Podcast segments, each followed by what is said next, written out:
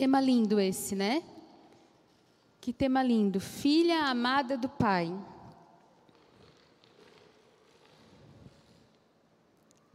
Aleluia. Glória a Deus. Filha amada do Pai.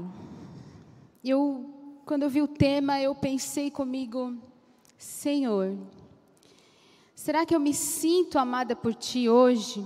Será que eu experimento o pleno e total sentimento, sensação de ser amada por Deus, de sentir-se amada por Ele?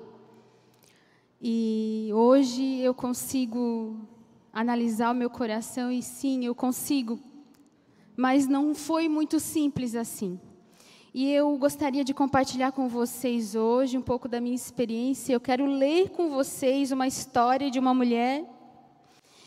E se encontra lá em Lucas 1. Então, se você quiser acompanhar comigo, Lucas 1. Eu vou ler aqui, na minha Bíblia, Lucas 1, 26. Amém? No sexto mês da gestação de Isabel, Deus enviou o anjo Gabriel a Nazaré, uma cidade da Galiléia, a uma virgem de nome Maria. Ela estava prometida em casamento a um homem chamado José, descendente do rei Davi. Gabriel apareceu a ela e lhe disse: Alegre-se, mulher favorecida, o Senhor está com você. Confusa, Maria tentou imaginar o que o anjo quis dizer. Não tenha medo, Maria, disse o anjo, pois você encontrou favor diante de Deus. Ficará grávida e dará à luz a um filho e o chamará Jesus. Ele será grande e será chamado Filho do Altíssimo. O Senhor Deus lhe dará o trono de seus antepassados, de seu antepassado Davi e ele reinará sobre Israel para sempre. Seu reino jamais terá fim. Maria perguntou ao anjo: Como isso? Como isso acontecerá? Eu sou virgem. O anjo respondeu: O Espírito Santo virá sobre você e o poder do Altíssimo a cobrirá com sua sombra. Portanto, o bebê que vai nascer será santo e será chamado Filho de Deus. Além disso, sua parente Isabel ficou grávida em idade avançada. As pessoas diziam que ela era estéril, mas ela concebeu um filho e está no sexto mês de gestação, pois nada é impossível para Deus. Maria disse: Sou serva do Senhor, que aconteça comigo tudo o que foi dito a meu respeito. E o anjo a deixou. Que lindo, né? O que Maria experimentou foi a plenitude de ser amada por Deus. Que coisa linda. Maria, ela recebeu o amor do Senhor. E eu quero compartilhar com vocês, então. Primeiro, antes disso, eu quero perguntar, não sei se eu já perguntei, mas eu vou perguntar de novo. Você se sente amada pelo Senhor? Você experimenta isso na tua vida? Você consegue sentir isso? Você sabe que você é amada? Você sabe?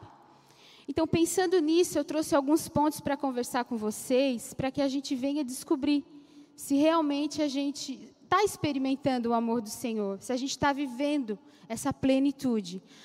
Maria, ela foi fácil para Maria, né? Pelo que a gente percebe na leitura, foi fácil. Ela, ela recebeu o amor do Pai. Ela recebeu. Mas para algumas pessoas, para algumas mulheres, não é tão simples se sentir amada por Deus, se deixar ser amada por Deus. Né? Por quê? Pode passar, Tainá. Né?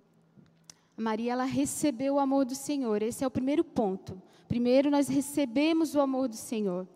Ela diz assim, ó, pode voltar.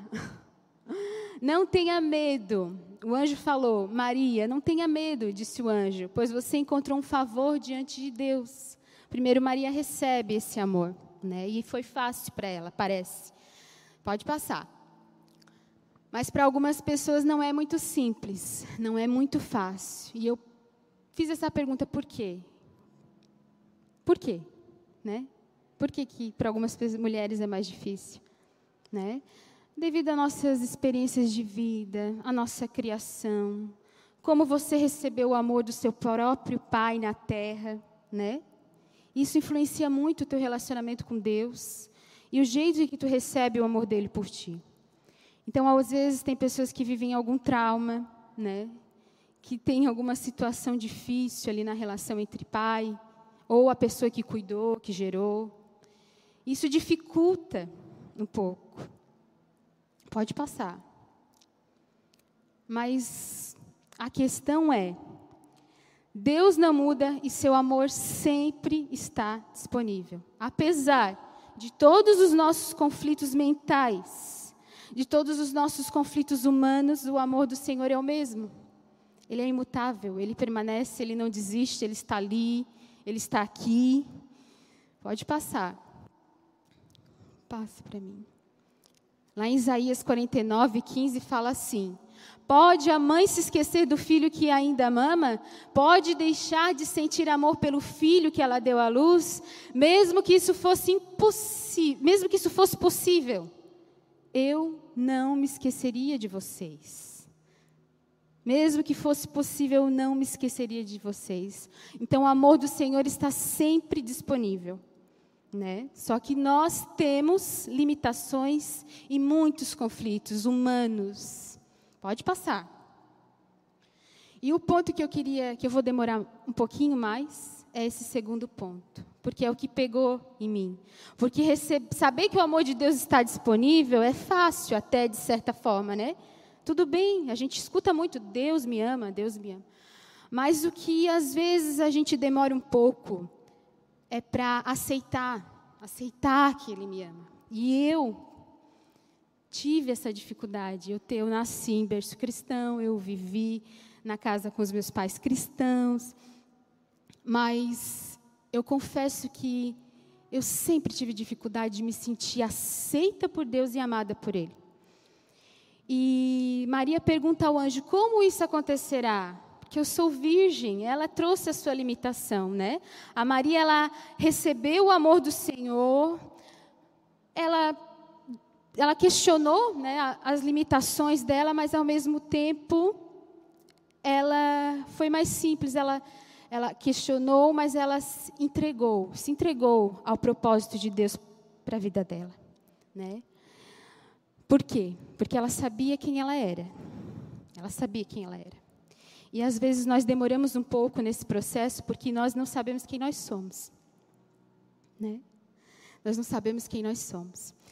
E para aceitar o amor do Pai, é necessário que você entregue a Ele quem você é. É ou não é? Né? A gente fala muito de entrega, né? Eu ouvi isso, você precisa se entregar mais. E assim, mas entregar mais o quê? Entregar, entregar. Se você precisa se entregar. E eu muito trabalhando na minha mente entregar, o que, é entregar, o que, que eu tenho que entregar, a minha vida, né? Mas eu já estou aqui. Mas, mas o que eu vou entregar a Deus se eu não sei quem eu sou? O que eu vou entregar a Deus se eu não sei o que eu vou entregar para Ele, né? Então eu queria compartilhar com vocês uma teoria, é um conhecimento, né? Pode passar algo que pode te guiar na busca pelo autoconhecimento, né? Para você aceitar o amor de Deus, você precisa aceitar quem você é. E para você se aceitar, você precisa se conhecer. Esse é um processo, sabe? E é muito difícil, é um pouco demorado e às vezes é muito doído. Porque às vezes a gente não quer se conhecer, né? Mas é necessário. E isso eu fiz e mudou a minha vida. Lá na faculdade, quando eu fiz a faculdade, eu estudei uma teoria, pode passar, que era chamada, volta, volta, que era chamada teoria dos temperamentos. Eu não dei muita bola naquela época, porque, enfim, é muita coisa na faculdade. Mas alguns anos aqui na igreja, alguns anos atrás, algum tempo atrás, Deus trouxe essa teoria de novo. Sabe, você precisa se conhecer, você precisa saber quem você é. Então, eu comecei a estudar mais profundamente essa teoria. E eu quero trazer para vocês bem rapidamente, tá? Eu vou compartilhar com vocês. São quatro temperamentos. Essa teoria foi feita por Hipócrates. Ele é um filósofo chamado pai até da medicina moderna, antiga, né? E ele criou essa teoria estudando o corpo humano, através dos fluidos humanos, dos hormônios. Então tem uma base hormonal aí, entendeu? Então assim, ele criou quatro temperamentos e ele relacionou o hormônio com o estado de humor.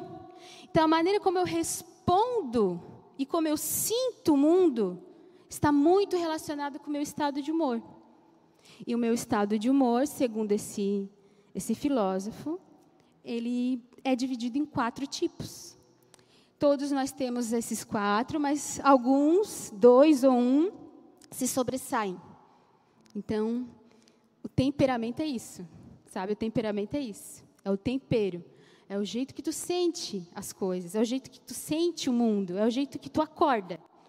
Sabe? Aquela pessoa que acorda cheia de energia, né? Viva, viva, a pessoa que acorda viva já. Tem aquela pessoa que acorda mais lenta, né? Isso, é isso, entende? Temperamento é isso. Temperamento não é personalidade. Personalidade é a junção de três coisas, que é o temperamento, a inteligência e o caráter. Então, eu vou falar só do temperamento, tá bom? Então, existe um primeiro que é o sanguíneo. As pessoas que têm a predominância desse temperamento sanguíneo, elas são extrovertidas e sensíveis. São indivíduos que não passam despercebidas, são espontâneas e gostam de interagir, costumam fazer gestos largos e, fala, e falar bem em público, e falam alto. Pontos fortes e pontos que precisam ser trabalhados. Eu coloquei pontos que precisam ser trabalhados, porque alguns autores falam fraquezas, pontos negativos. E para nós que somos cristãos, são é pontos que precisam ser melhorados. Eu acredito dessa forma. Então, os pontos fortes desse tipo, né, de pessoa, elas são comunicativas, resilientes, adaptáveis, entusiastas. E os pontos precisam ser melhorados: a impulsividade, a falta de atenção, a superficialidade e o exagero. Pode passar.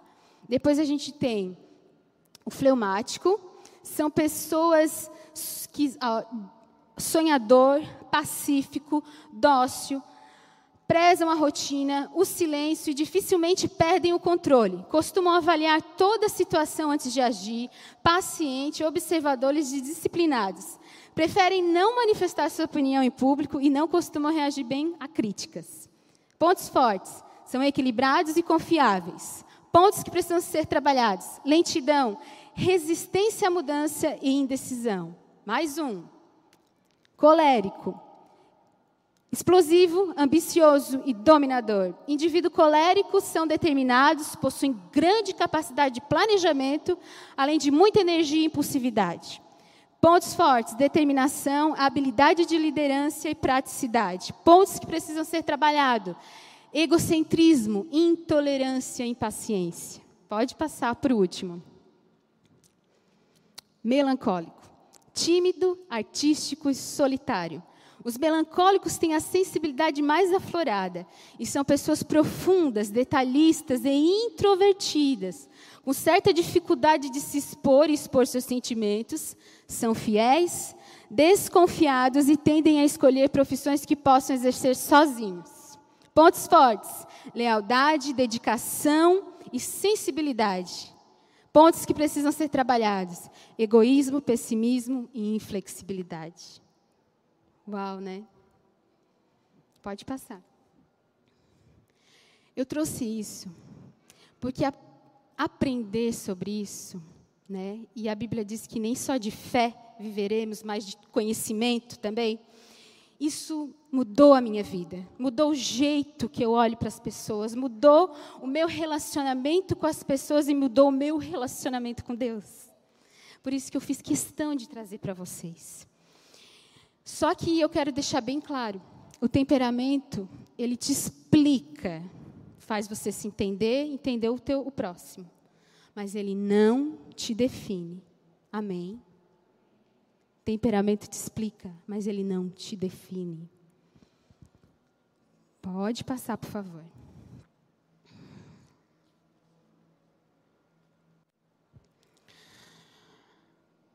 Ah, desculpa, volta. Quando eu comecei a estudar isso, as minhas lutas mentais diminuíram muito. Porque, assim, ó, o temperamento, ele, ele te explica, mas ele não te define. Sabe por que, que ele não te define? Que eu vou dizer para vocês, o último temperamento é o que predomina em mim. Melancólico. Uma pessoa mais introvertida, uma pessoa que não gosta de falar. E eu estou aqui falando com vocês, olha isso, entendeu? Então, eu acredito assim, ó, o temperamento é, foi importante para mim me, me entender, mas se eu me amarrasse a ele, eu não estaria aqui. Vocês estão entendendo? Eu me entendi. Eu entendi as minhas limitações. Eu entendi os meus potenciais. Eu entendi as minhas fraquezas. Quando eu me conheci, entendi isso, foi mais fácil para mim entregar para o Senhor. Foi mais fácil para mim eu me entregar.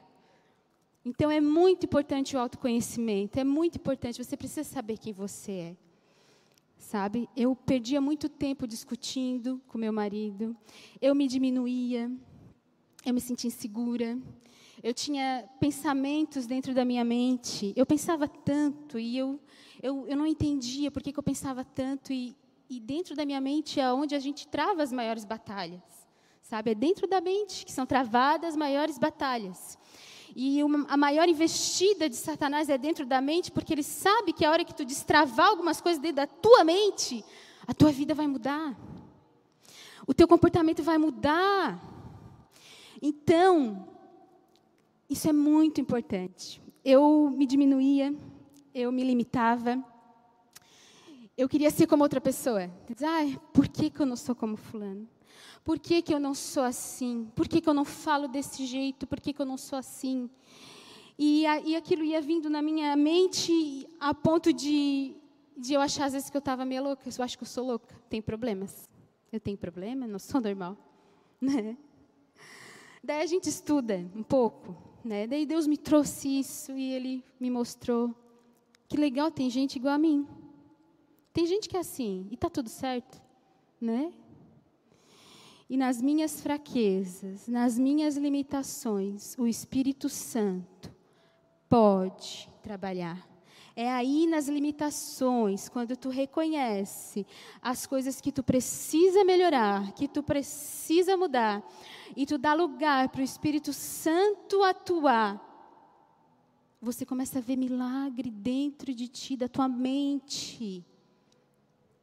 Daí a gente vai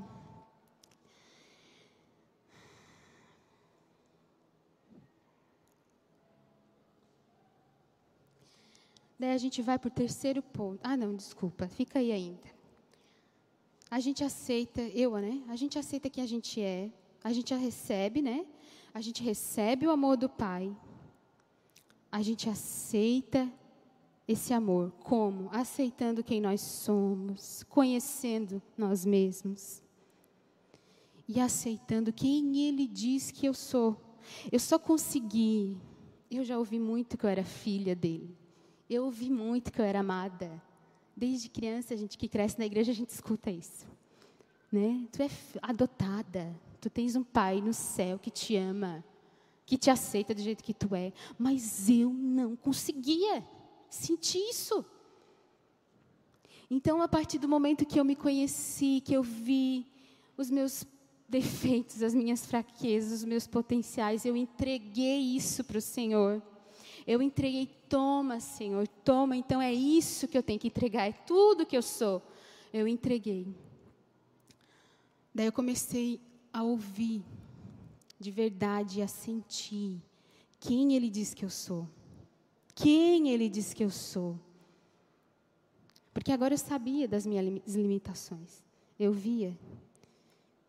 Daí eu ouvia Deus falar comigo. Eu comecei a ouvir Deus falar. Eu comecei a sentir esse amor de verdade. Eu comecei a viver esse amor na minha vida. Esse amor me tomou a ponto de que assim, ó, não importa mais nada. Não importa. Só importa o que ele acha que eu sou. Só importa o que Ele diz que eu sou, aonde Ele quer que eu vá, o que, que Ele quer que eu faça. Não importa. Sabe? E todas as vezes que eu me embaralho nas minhas fraquezas, que uma delas, né, é às vezes entrar em noia de pensamentos. Eu falo para mim mesma, eu falo para mim mesma, às vezes em pensamento, às vezes em oração, às vezes em voz alta, aquilo que o Senhor diz que eu sou para Ele. E eu vou ler para vocês algumas frases que eu anotei, que é o que eu sinto Deus falar comigo às vezes. Quem Deus diz que você é? Você é minha filha amada. Aleluia. Eu amo você com todas as suas fraquezas e limitações. Você é especial para mim. Para mim você é única, você é linda como você é. Existe um poder em ser quem você é. Sabe? Seu valor é imensurável. Você é para mim uma pérola preciosa. Meus olhos te veem, eu estou com você, eu estou contigo. Ei, Deus está falando contigo. Eu estou contigo, você é preciosa, você é minha filha amada. Eu te escolhi desde o ventre da sua mãe, não foge de mim, não adianta fugir. Olha que coisa linda. Eu vou te encontrar nos mais profundos montes, nos vales, onde tu for, eu vou te achar. Não foge de mim. E sim, você é perdoada, minha filha amada. Eu te perdoo. Aleluia. Senhor fala isso para mim, Ele fala isso para ti agora. E Ele fala isso a todo momento. E nós perdemos tempo às vezes, porque nós não deixamos Ele nos amar. Amém. Terceiro ponto desse processo Pode passar, Tainá.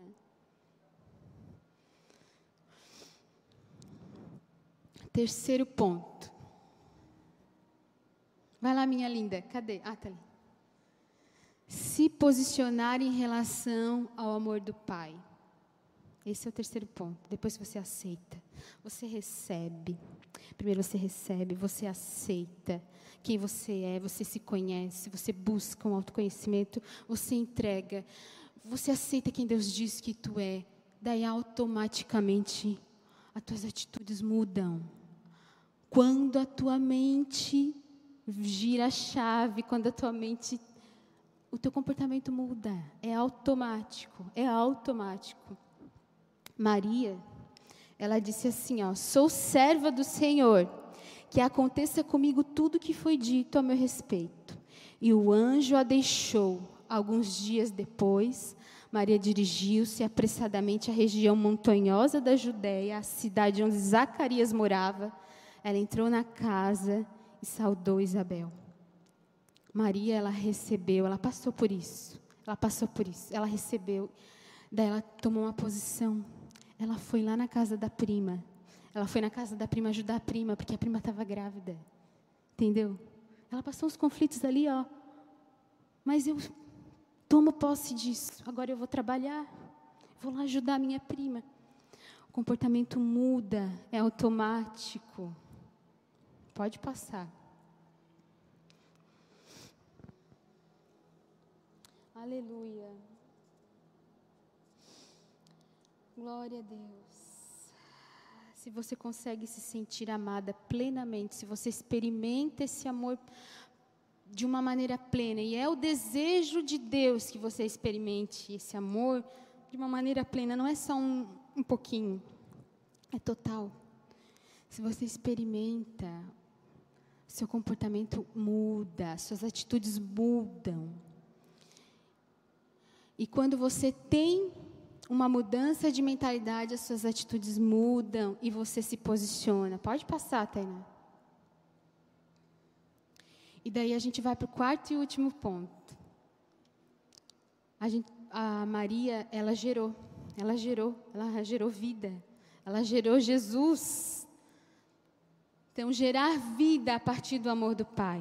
Quando nós estamos no ponto final de estar ali, sentindo total amor do Senhor, nós geramos algo. Nós geramos vida. Nós geramos frutos. Nós fazemos. Isso sai. Isso sai. De alguma forma tem que sair esse amor. Porque você incorporou ele, ele vai sair. Maria, ela gerou. Ela foi fértil. Ela viu o Filho de, de Deus nascer. Pode passar. Um coração que experimenta o amor de Deus é fértil e gera lindos frutos de amor. Amém. Eu queria finalizar com essa palavra, com essa frase. Um coração que experimenta o amor de Deus, ele é fértil, ele gera lindos frutos de amor. Você está gerando frutos? Você consegue se identificar como alguém que experimenta o amor completo do Senhor? Você consegue? Você consegue saber quem está vivendo isso pelos frutos? Essa pessoa tem que produzir fruto. Aleluia. Então eu te convido a se colocar de pé. E eu quero fazer uma oração com vocês. Nós vamos cantar mais um louvor. E vamos experimentar, aproveitar esse momento. E sentir o amor do Senhor por nós. Amém. Aleluia. Vocês são amadas do Senhor? Vocês estão prontos para sentir o amor do Senhor? Vocês estão prontos para se conhecer, para se entregar? Amém? Então, a esse momento eu te convido para fechar os teus olhos e para ir comigo em oração até o trono do Pai. Pai, nós te entronizamos, Senhor, te entregamos nosso coração diante da tua doce presença. E que o teu amor encha, Senhor, encha, encha as nossas vidas a ponto de transformar tudo que precisa ser transformado dentro de nós, para que a gente possa experimentar o teu amor, o perfeito amor, o qual nós não conseguimos nem sondar, nós não conseguimos entender. Nós não merecemos, mas o Senhor nos ama, e é com esse amor que o Senhor quer nos curar, nos libertar, de, de, nos tirar de prisões que às vezes nós mesmas nos colocamos dentro de nós, para que a gente experimente a boa, perfeita e agradável vontade do Pai. Viver esse amor. E é no nome dele que eu entrego as nossas vidas, Pai. Aleluia. Aproveitando a oportunidade, eu quero saber se tem alguém aqui, alguma mulher que deseja entregar o seu coração para o Senhor, que deseja ter esse amor dentro de ti. Ou alguém que queira, que, né, que está um pouco mais distante, mas quer se reconciliar, quer, quer chegar mais perto do Pai. Fique à vontade, venha aqui na frente, a gente faz uma oração por você. Você tem esse desejo, você quer viver isso. Sabe o sentido da vida? O sentido da vida é isso. Quando você está no amor do Senhor, tudo faz sentido.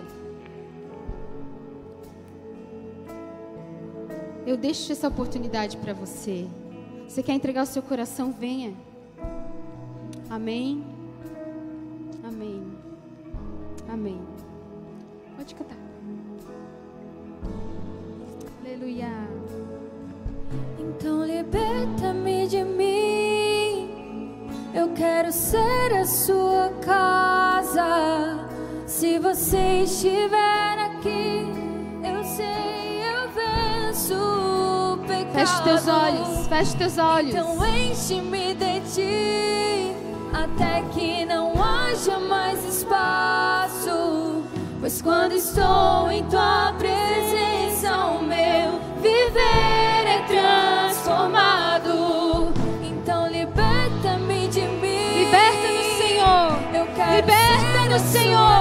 Liberta-nos, Senhor, para que nós possamos viver aquilo que tu sonhou para nós. Liberta em nome de Jesus. Então enche-me de ti até que não haja mais espaço. Quando estou em tua presença, O meu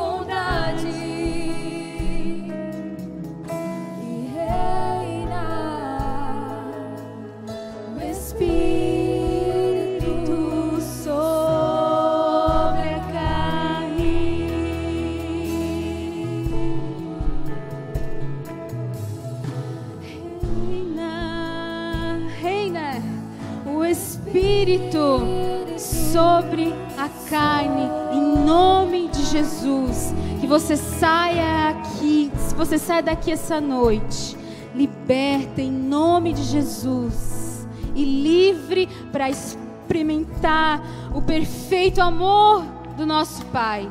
Você é filha amada, em nome de Jesus. E eu despeço vocês nessa doce presença. Estamos todas despedidas. Em nome de Jesus.